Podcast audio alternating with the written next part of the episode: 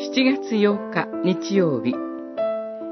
福音によって踊るように。マタイによる福音書11章16節から19節。25節から30節。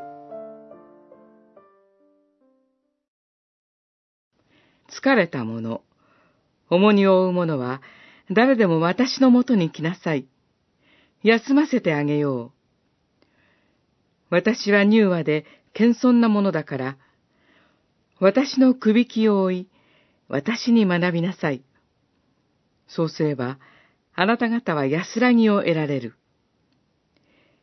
私のくびきは追いやすく、私の荷は軽いからである。十一章、二十八節から三十節。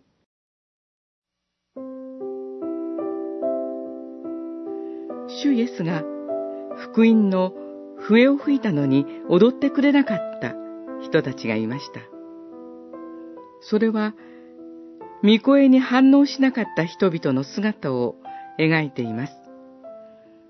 ユダヤ人は自分たちの伝統に縛られて、真の知恵者、イエスのお招きを拒んでしまいました。主イエスはいつも疲れた者、重荷を負う者は誰でも私のもとに来なさい、と人々をお招きになります。その招きは単に聖書について学ぶことではなく、その御言葉を語られた主イエスご自身との人格的な関係への招きです。ですから、主イエスの招きは、私は乳和で謙遜なものだから、私のくびきを追い、私に学びなさい、と言われます。